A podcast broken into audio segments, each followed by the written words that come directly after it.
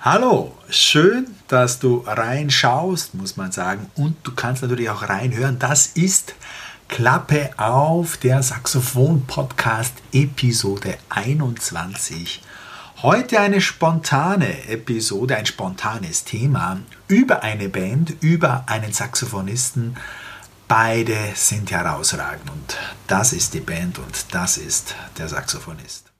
Ja,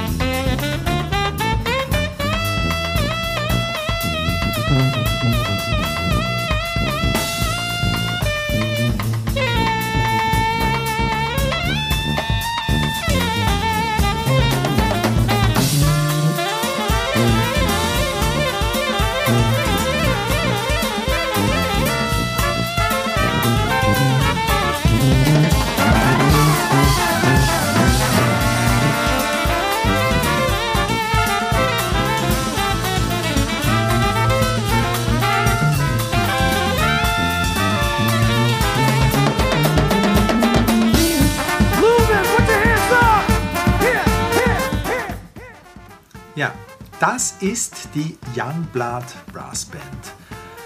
Meiner Meinung nach die mit Abstand weltbeste Jazz, Hip-Hop, Brass Band der Welt. Aus den USA, aus Wisconsin, das ist ungefähr nördlich von Chicago. Und diese Band mischt in wirklich einzigartiger Weise Hip-Hop, Jazz, Funk, Pop, Rock, alles zusammen zu einem eigenen Stil und wurde damit wirklich auch Trendsetter, eine Leitfigur dieser Brassband-Bewegung der letzten 20 Jahre. Im Prinzip orientieren sich alle modernen Brassbands, egal welchen Stils, nach dieser Band. Und diese Band ist wirklich die Benchmark. Und dort schaut jeder hin und das hört sich immer wieder jeder an, der in dieser Szene unterwegs ist und der sich die, für diese Szene interessiert. Also wirklich eine herausragende Band. Und die, diese Extrastellung hat sie zum großen Teil dem Arrangeur zu verdanken. Das ist Ned McIntosh, der Sousaphonspieler der Band. Er äh, zeichnet für diese exquisiten Arrangements, für diese einzigartigen Arrangements verantwortlich. Und dazu natürlich haben sie neun weitere Spitzenmusiker in ihren Reihen. Sie spielen mit zwei Trompeten, du hast es gesehen oder vielleicht gehört, zwei Saxophone, zwei Posaunen, drei Schlagzeuger und eben dann Ned McIntosh am Sousaphon. Und die Musiker, ähm, die wohnen nicht alle irgendwo in einer Stadt, äh, wie es oft üblich ist. Meistens ist es dann New York oder Los Angeles in Amerika. Nein, die äh, wohnen mittlerweile verstreut über ganz Amerika. Und äh, sie touren aber aktuell gemeinsam natürlich äh, durch Europa, spielen in den nächsten 30, 35 Tagen 30 Konzerte in in der Schweiz, in Frankreich, in äh, Deutschland, Holland, Belgien, äh, England kommen sogar rauf bis nach Glasgow. Und ich war gestern äh, beim einzigen Österreich-Konzert im Jazzit in Salzburg und habe mich natürlich mit dem Saxophonisten äh, der Band getroffen, mit Zach Lucas. Und habe ihm so äh, vieles über das Brassbandspielen auch äh, herauskitzeln können, muss man sagen. Und äh, wollte diese, ich wollte jetzt einfach diese Episode reinquetschen in meinen Episodenplan, weil du die Band äh, hören und sehen kannst, vor allem in den nächsten äh, ja, 35 Tagen. Hast du vielleicht die Möglichkeit, dass die Band irgendwo in deiner Nähe auftritt? Und ich kann dir nur raten, falls du dich ein bisschen für diesen Stil interessierst oder sagst, ja, ich könnte mir das mal anhören, ich bin nicht total abgeneigt, dann geh dorthin, nimm dir unbedingt äh, Ohrenschützer, irgendwas Ohrenstöpsel für die Ohren mit, denn es, du spürst diese Musik am ganzen Körper. Es ist eine dermaßen Wucht, aber auch eine Präzision, äh, aber auch ähm, eine Energie und, und äh, Spontanität auch zu spüren äh, und Spielfreude. Also das ist wirklich herausragend einzigartig. Und deshalb, wie gesagt, die Episode heute hineingequetscht. Und ja, Zach Lucas ist der aktuelle Saxophonist. Aktuell ist gut gesagt, er spielt schon seit zwölf Jahren in der Band. Äh, kommt aus, ähm, ursprünglich aus Belgien, ist in Belgien geboren und übersiedelte im Alter von, glaube ich, elf Jahren ungefähr mit seiner Familie nach Colorado. Nach Colorado. Vater ist auch ein Jazzmusiker, ein Trompeter und hat dann äh, auf einem Konzert, du wirst es dann noch später im Podcast-Interview hören, eben dieses Schlüsselerlebnis gehabt und hat dann die Musikerlaufbahn eingeschlagen, hat Musik, hat Saxophon studiert und ist, ist über einen Studienkollegen dann äh, in die Youngblood Brass Band hineingeschlittert und spielt dort jetzt erfolgreich seit zwölf Jahren. Ähm, ich muss dazu sagen, ähm, dass Spielen in einer Brassband, in einer modernen Brassband ist als Saxophonist, und wir sind hier in einem Saxophon-Podcast, ist nicht so einfach. Ähm, zunächst mal äh, geht man davon aus, dass man ein komplexes musikalisches Programm auswendig spielen kann. Also man muss äh, im Schnitt so 15 bis 20 äh, Abläufe im Kopf haben. Äh, und die Arrangements der Youngblood Brass Band im Speziellen sind natürlich extrem. Sie sind technisch extrem schwierig, sie sind hoch, sie sind tief, sie reizen wirklich alle Instrumente aus, so muss man es sagen. Und für den Saxophonisten, also für jeden Saxophonisten in einer Brassband, ist es schwierig, weil man steht, steht immer neben sehr, sehr lauten, laut spielenden Instrumenten. Du hast die Trompeten neben dir, du hast die Posaune neben dir, hinter dir äh, das Schlagzeug und die Tuba. Also hier hat man schon allein ein, ein klangliches Problem. Man muss immer darum kämpfen, dass man äh, im Prinzip sich selber dann noch auch einigermaßen gut hört, dass man seinen Sound auch gut unter Kontrolle hat. Ja, über den Sound, über seine Entwicklung als Saxophonist, seine eigene natürlich, seine eigenen Projekte, aber natürlich vor allem das Spielen, das Arbeiten und das Touren mit der Young Blood Brass Band habe ich mit Zach Lucas gesprochen und hier ist das Interview in Englisch. Thank you very much. Yeah, thank Zach you. Lucas. thank you for your time. We are here in Salzburg. You're touring with the Youngblood Brass Band through Europe for a month. Yes, five week tour. Five week tour. Yes. How many concerts will you playing? Uh, I think 30. 30 concerts in Yes. five weeks. Yes. And uh, I think uh, tonight you're playing the third. Today is, yeah. This It seems uh, like we've been here for a really long time, but this is just the third concert. yeah, yeah, yeah. We and, just started. and how was how was the start? Where you? It was good. We started in we started in Switzerland, and usually Yeah. it takes you know a couple days for people because we're all coming from the states, and everyone is from different places, and it takes us a few days. You know, we get in, and then we just you know try to relax and get over the jet lag, and then we also you know have to rehearse, and then so the Yeah. first you know a couple shows are just getting used to playing again and this is you know it's a diff- it's difficult to try to train to play with a band yeah, like this because there's so much um, so much energy and you just play so much louder and more aggressive than Yeah. you would um, normally yeah. you know How do you uh, come along with that? How do you manage this? Yeah, um, it's really. Um, I guess for for me, it's just um, kind of focusing on on sound first and, Yeah. and foremost. Yeah. and it's nice. I mean, to be mic'd to to have a microphone. Yeah.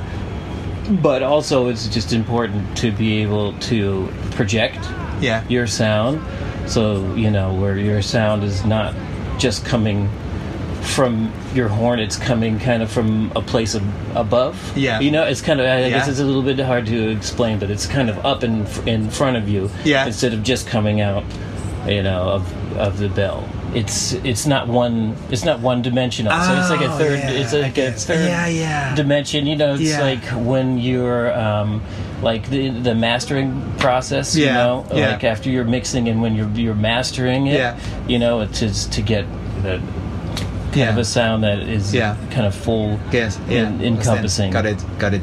And and what was the preparing for this tour? How long have you practiced or rehearsed uh, for this tour?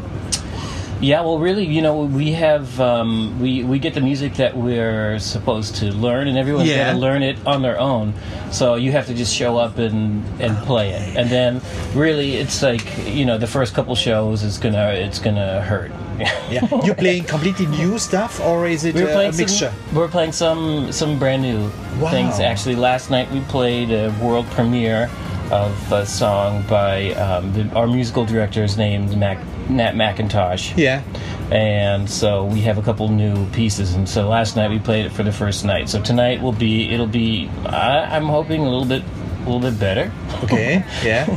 um, or complete or not maybe it'll be maybe it'll be worse but it'll be the second time we play yeah. it But you stick to the program. You you play the same program as uh, as yesterday. Uh, as last night, I think so. But you know, we, we might move some stuff around. Yeah, and yeah. it- it- you have to think about like for saxophone, it's not the same as um, like the trumpets and trombones who are playing, you know, super high Yeah. and aggressive, and they, you know, so it's important, more important for them to space out Yeah, the. Uh, Yeah. the the song so that they don't physically um, Yeah. hurt themselves. Yeah, of course. And and uh, and uh, you have also arranged music for for the band, I guess. I I have a little bit, yeah. yeah. And what's your process uh, towards arranging for this kind of band? Do you really write each note, or is it more a development within the band when when you rehearse, or is it really exactly arranged each note as we hear it, or is it more a development when you when you play and, and, and the music changes every night? What's the process band? Yeah, well, um, so like I said, well, Nat is the is basically the musical director. Yeah. and so he, some people like the tune that I had on the last album, you know, there was just a few ideas scattered here and there, and then he's really the one that puts it together, and um, you know, he knows a lot about um, brass brass band music and arranging and where players um, can play and where they should play and where they also where they sound good. So that's a skill in and of it in and of itself. So, so you know he knows um, people Ah, uh, okay. personally because we've been together for a long Yeah. time. And so he knows what what what people you know can can do and sound good doing Of course, and he and of course he knows you very well uh, because you play almost too well yeah Yeah. everybody knows each other very well Yeah, because you were playing since 2007, I guess. I started, yeah. Uh, seven. That's right, For yeah. 12 years. yeah Yeah, and uh, and so you you get the scores, you get the notes um, weeks before uh, you start touring, and and each member learns the notes, the scores by itself. yeah Okay. Yeah, and then we also get you know um, we'll get like a MIDI recording Yeah. with it, which sounds I mean you know it sounds silly course, when I you know. hear Yeah, it. yeah. It sounds Yeah. you know like a like a video game or something. Um, and, But- but, and then you have to interpret what it will sound like. But this is really the perfect and the whole arrangement from first to the end. There is no change because this is it what it will be and what will be played on stage. No change, no discussion, no uh, rearrangement. First, like he is doing this at home, arranging yes and sending to you. It's, yeah, it's very it's very through composed. Yes, Um, except for you know the the Yeah. solos. The solos opened up or, or something like that, or, or changed. Yeah. Yeah, yeah. Wow, wow. And and how do you see the development of the band within the last ten years since you're playing, since you were starting? Is it more Yeah, I think it's been great. Well, because now we do we do have two saxophone players. Yeah, and the I other know. saxophone player, Tony, Yeah, Tony, yeah. um, uh, plays tenor. I'm mostly alto player. Alto alto is my yeah. specialty, but I Yeah. also you know I can play tenor, but really I don't have um, a, a unique sound on Yeah. the tenor. Yeah. But I do on on the alto. So that's that's just just you know my preference.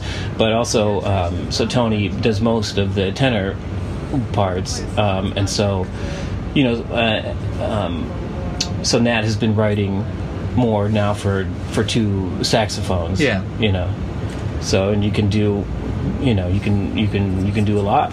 Yeah, of course. Yeah, we'll we'll come uh, even more further to your to your career or to, to your development. You you were born in Belgium.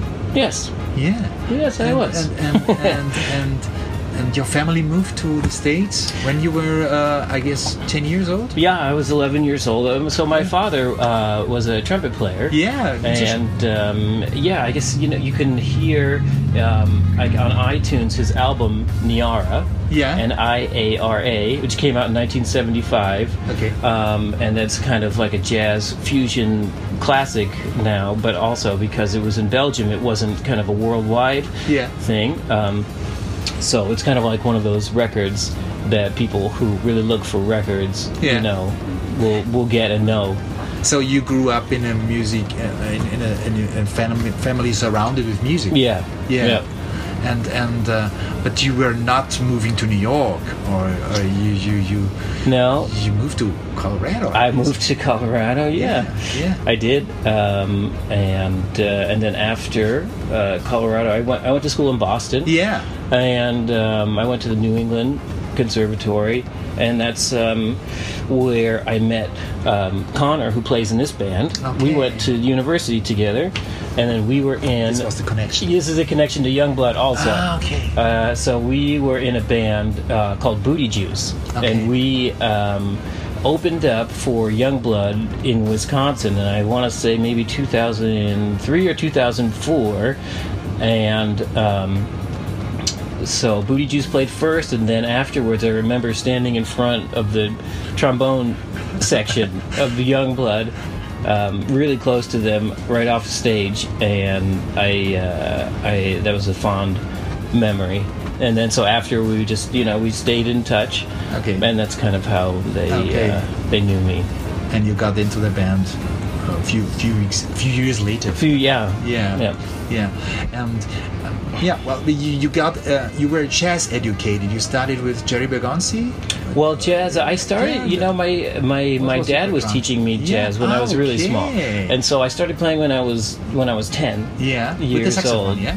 Uh, yep, and before that, piano lessons, Oh, wow. you know, classical piano Yeah. lessons for a long time, and then um, uh, saxophone, and it began, you know, with um, Charlie Parker. Really, for me, Wow. my brother had given me.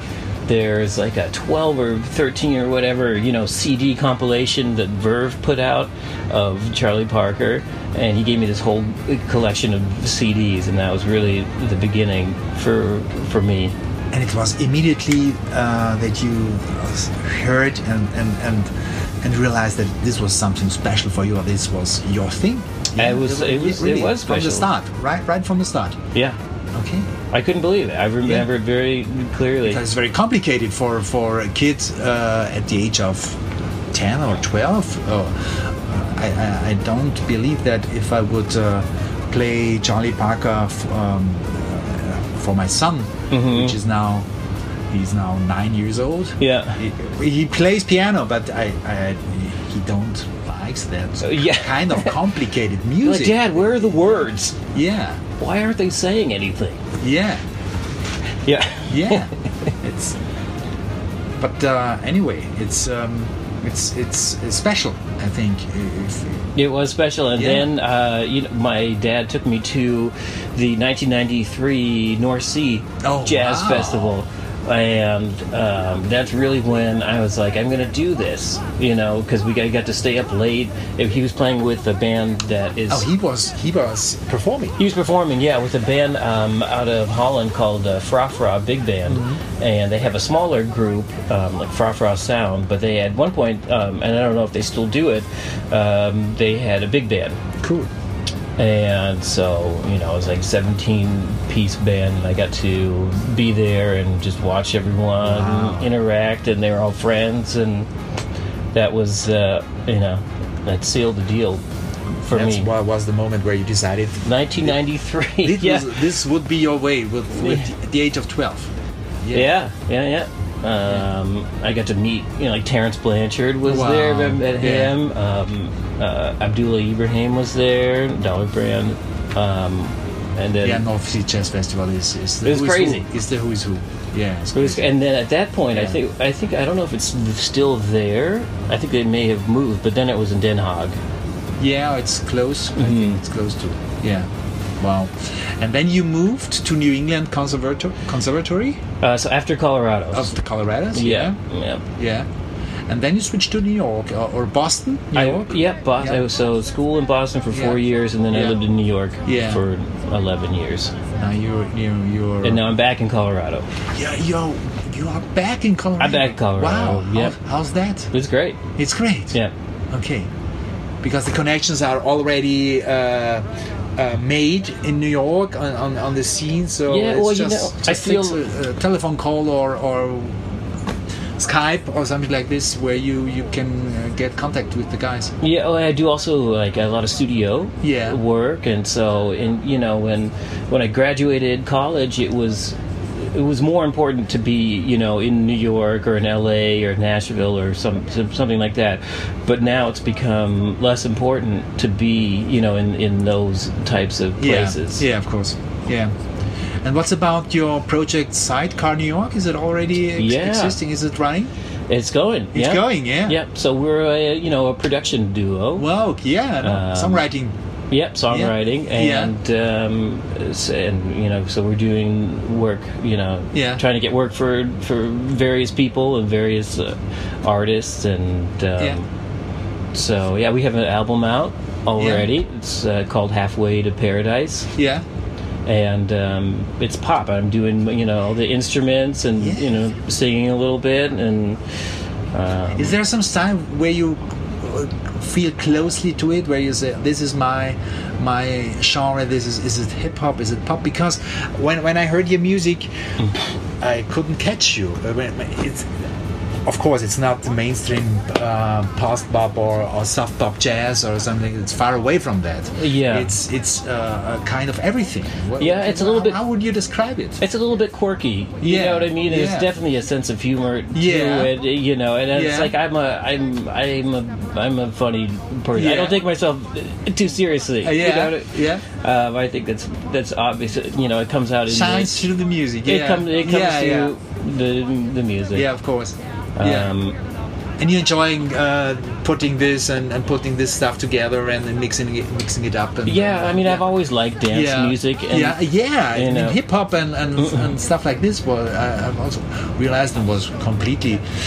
Well, it's I, I didn't thought when I when I saw and heard your your tunes. Mm-hmm. It's one tune is called 1981. 1981. It's your your birth. It's the year- yeah. Birthday year. Yeah. Yeah, it's, it's connected with, uh, of course, it's come from. Come That's from- right. Yeah, I don't think there Yeah. there's not like an anthem yet for Yeah. for 1981. Oh yeah, of course. So Yeah, yeah.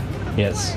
What when you're when you're practicing? What what is your most important saxophone practice exercise practice?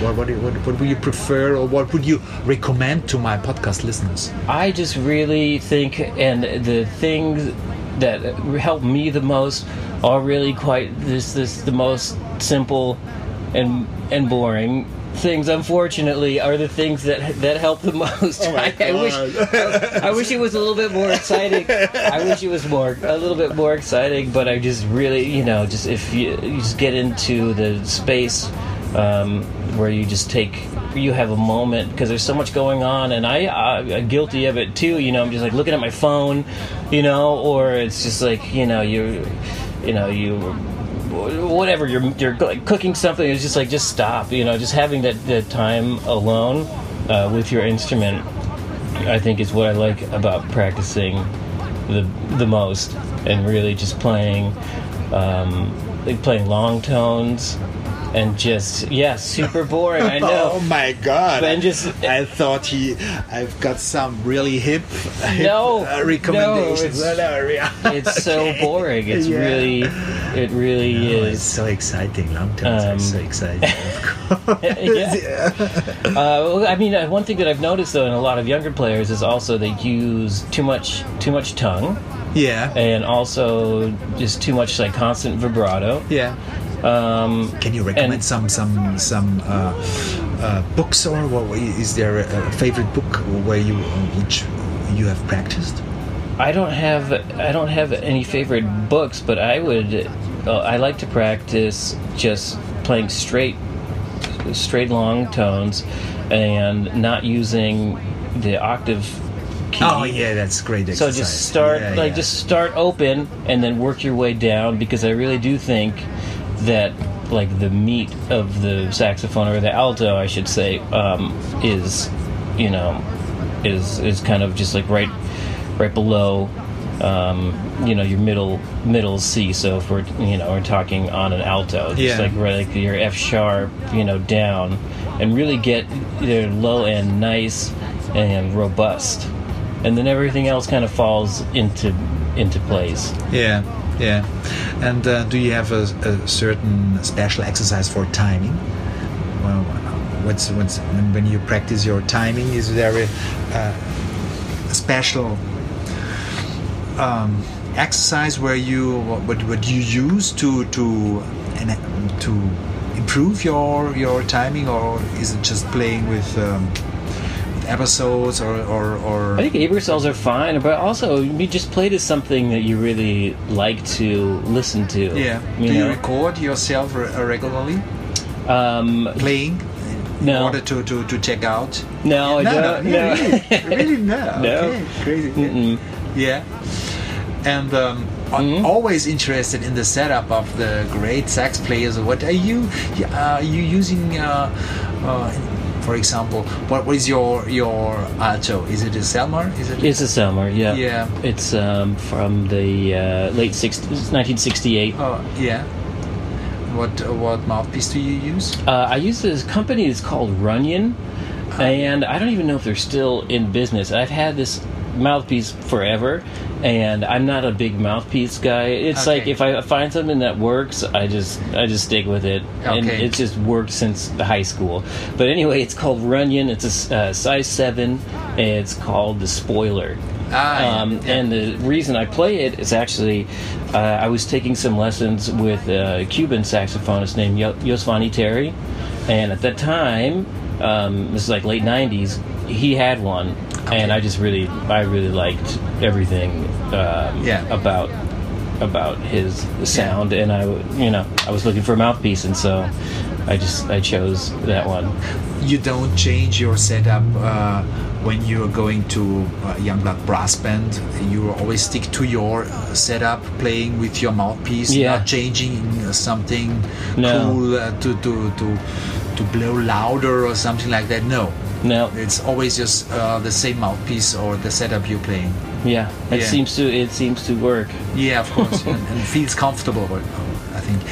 Uh, is it? Is there a difference when you improvise uh, in such a loud or rhythmic band like the Youngblood Brass Band uh, uh, compared to um, a soft or, or, or a jazz or uh, another style you're playing? Mhm. Because it's, I think, I I know playing in a in a in a brass band is is always very concentrated on on grooves, on rhythmic, Yeah. on on exact on playing uh, constantly uh, exact together and sticking together. And does this um, also refer to your soloing? Yes. Yeah. Is it more um, rhythmical, or or how do you would you describe that? I think it's just a little bit more like um, kind of like a, like how a guitarist would would solo. yeah. So it's just it's you know it's it's aggressive, but um, then it's also like in brass band music, like a horns. You're doing you're playing stuff that like you would like your band director might would probably be like, no, don't don't do that. So like you know, you're just playing like you're falling off a lot of notes. You're Yeah, like, doing a lot of glissandos Yeah. and doing false fingerings and Yeah. things like that. Yeah.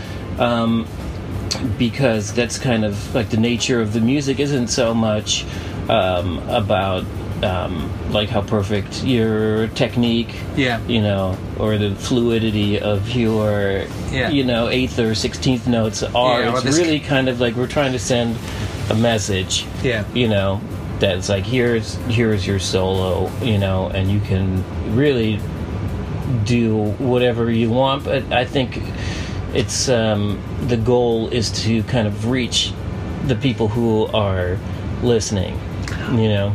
Are the solos uh, opened up, or is or is the form strictly a strict, strict, strictly played? Yeah, it's a certain amount of bars. Yeah. Um, but They're not open for on cue and you're playing uh, and you go ahead. No, No. because oftentimes there's uh, backgrounds. So it's really for a brass band, it's very through composed. A- Okay, a, yeah. lot of um, Yeah. brass band music is, Yeah. is kind of like what you said. You Yeah, know, we you open it up and, open and it play up on cue and- and, and, and, and, go yeah, ahead. yeah, but especially the original songs Yeah. that we um, Yeah. composed are are you know Strictly. pretty you know on the Okay. on the page type of stuff. And then I guess the goal, you know, is to try to make it seem like it's not. Yeah, of course. Yeah, or else it sounds a little bit too Yeah, spontaneous. robotic. Yeah. Yeah, Mm. yeah. Wow, wow, cool. So I will finish. I will finish um, the interview with my three or four rapid fire question. Mm-hmm. What was the best concert you have attended? Uh, it had to have been that 1993 Fra Fra Big Band concert where I got to Really? see my, Yeah. my dad Okay. play. Yeah, I don't really know how to explain it, but it was one of those moments where it was like, this is, you know, this, my life is different now. Yeah, yeah, It wasn't just because my dad was was there, you know, and then he also he he passed away Yeah. the next year. But you know, it makes it Yeah, it of makes course. it that much more special. more potent. Yep. Yeah, yeah. What was uh, the last CD you have bought? Ooh, um, the last CD. It's been a lot. I think it was like the Daft Punk Okay. Random Access Memories. Is that the name of it? It was a few years ago. I haven't bought a CD in a really long yeah, time. of course. Yeah. And uh, what would have been your profession if you wouldn't have become a musician? Um, I really don't know. That's a really good question. I think I'd be a good driving instructor. You really? yeah, I think Yeah? I'd be really good at. okay. Yeah. Mm-hmm. So you like to drive? I know, not really. Not really. I think I'm just good at teaching people how to Ah, drive. okay, teacher. But oh, do you? I do don't you- think I'd be. Yeah. Okay. okay. Yeah. So great. Thank you very much for your time. Yeah. Thank this you. is uh, wow. It's, it's so cool. Uh, Zach, thank you. yeah, nice to meet you. Youngblood Brass Band tonight Yeah. and for 30 days Yes. in Europe, touring through Yeah. For the Germany, next four weeks, four weeks, France. France. We're going to UK. Germany, Mhm. Austria, Switzerland again. We. Tomorrow you'll We're, play yeah, we're in Bern tomorrow. Yeah. Wow, cool. So thank you very much for your time. Yeah. and Thank we you. We appreciate your concerts very much. Thank, you. Thank you. Ja,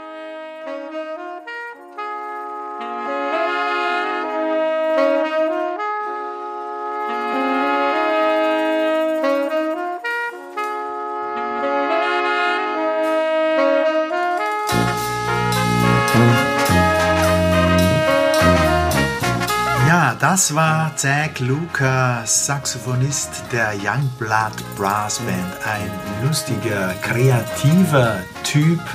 Nicht nur musikalisch, sondern auch persönlich ein wirklich ganz, ganz netter und sympathischer Musiker, ein Spitzenmusiker, der wirklich hier on top spielt in einem Spitzenensemble und selber wirklich ganz, ganz tolle Projekte macht. Musst du dir unbedingt anschauen.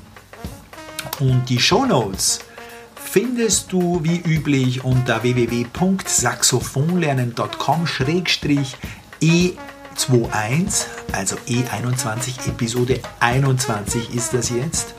Und da findest du die ganzen Links zu Tag Lucas, äh, zur Young Blood Brass Band, äh, Link zur Homepage, ein paar YouTube-Videolinks habe ich reingestellt und vor allem die Tourdaten sollten für dich interessant sein. Ich wiederhole sie nochmal.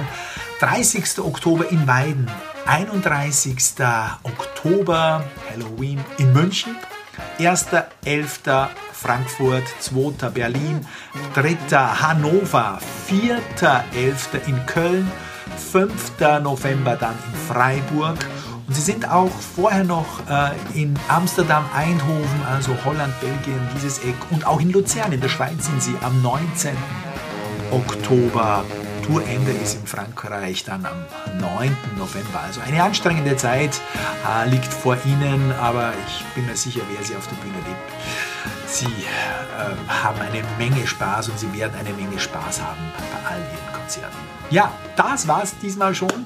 Ich hoffe, ich konnte dir einen Tipp geben, mit dem du etwas anfangen kannst. Uh, Young Blood Brass Band ist die wirklich schlechthin die Brassband der Gegenwart, an der sich alle orientieren. Und ich kann dir es nochmals empfehlen, uh, falls du es noch nie gehört hast oder dich wirklich interessierst für solche Sachen. Geh dahin.